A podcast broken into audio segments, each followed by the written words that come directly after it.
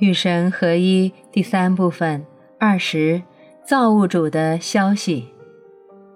有过一次与内在造物主相遇的经验之后，你将会忆起造物主的消息，因为它就是你自己的新的消息。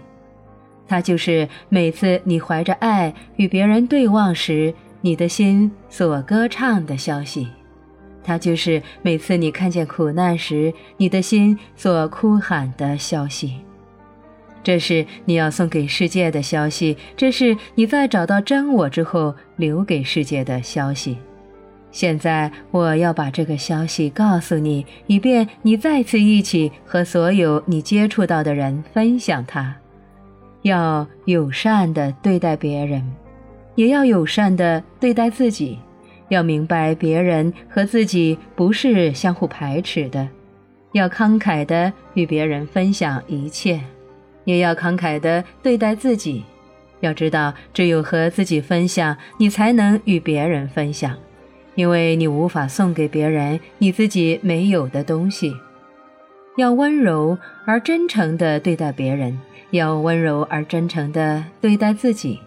真诚地对待你自己，然后你必然像叶之随昼那样必然无法虚伪地对待别人。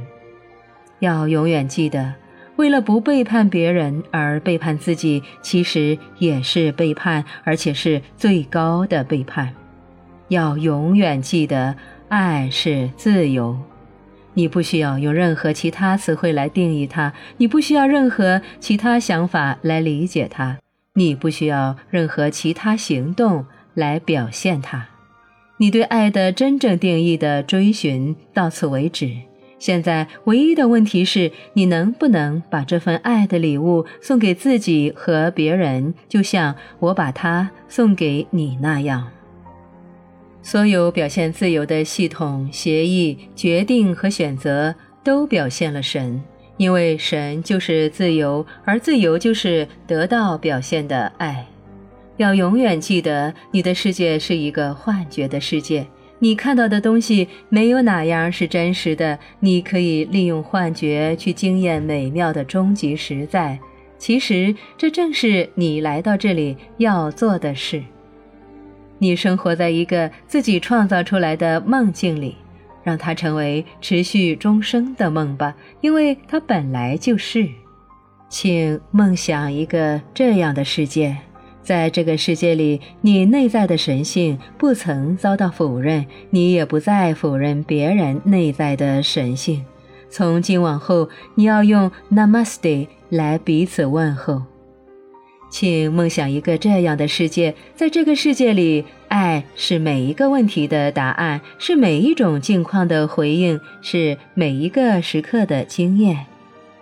请梦想这样一个世界，在这个世界里，生活以及支持生活的一切具备最高贵的价值，接受最高贵的敬重，得到最充分的表现。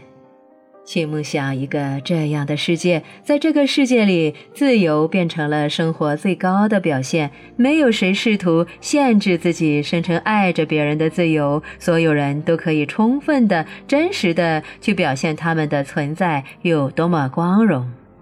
请梦想一个这样的世界，在这个世界里，所有人都获得同等的机会、同等的资源和同等的尊严，因而所有人都能同等的经验生活无可比拟的神奇。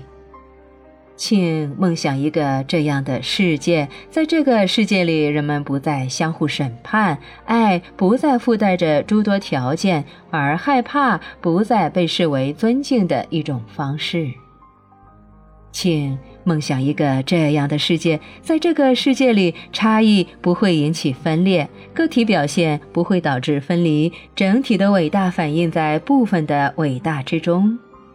请梦想一个这样的世界，在这个世界里，资源是永远足够的，人们彼此分享一切，通过实际行动表明他们领悟了这个道理。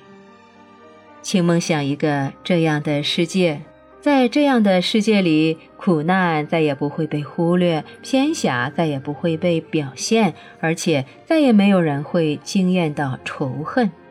请梦想一个这样的世界，在这个世界里，自大被抛弃，等级观念遭到废除，而无知终于被还原成幻觉，从每个人的现实中消失。请梦想这样一个世界，在这个世界里，错误不会导致耻辱，懊恼不会引起愧疚，审判不会造成谴责。请梦想所有这些以及更多的东西，你会选择他们吗？如果会，就让他们从梦想变为现实。请用梦想的力量去终结现实的噩梦。你可以选择这个，你也可以选择幻觉。我曾经通过许多诗人、领袖和哲学家之口告诉你们：有些人认为事物是一成不变的，然后说何以如此；有些人认为事物是可以改变的，然后说何不试试？你会怎么说呢？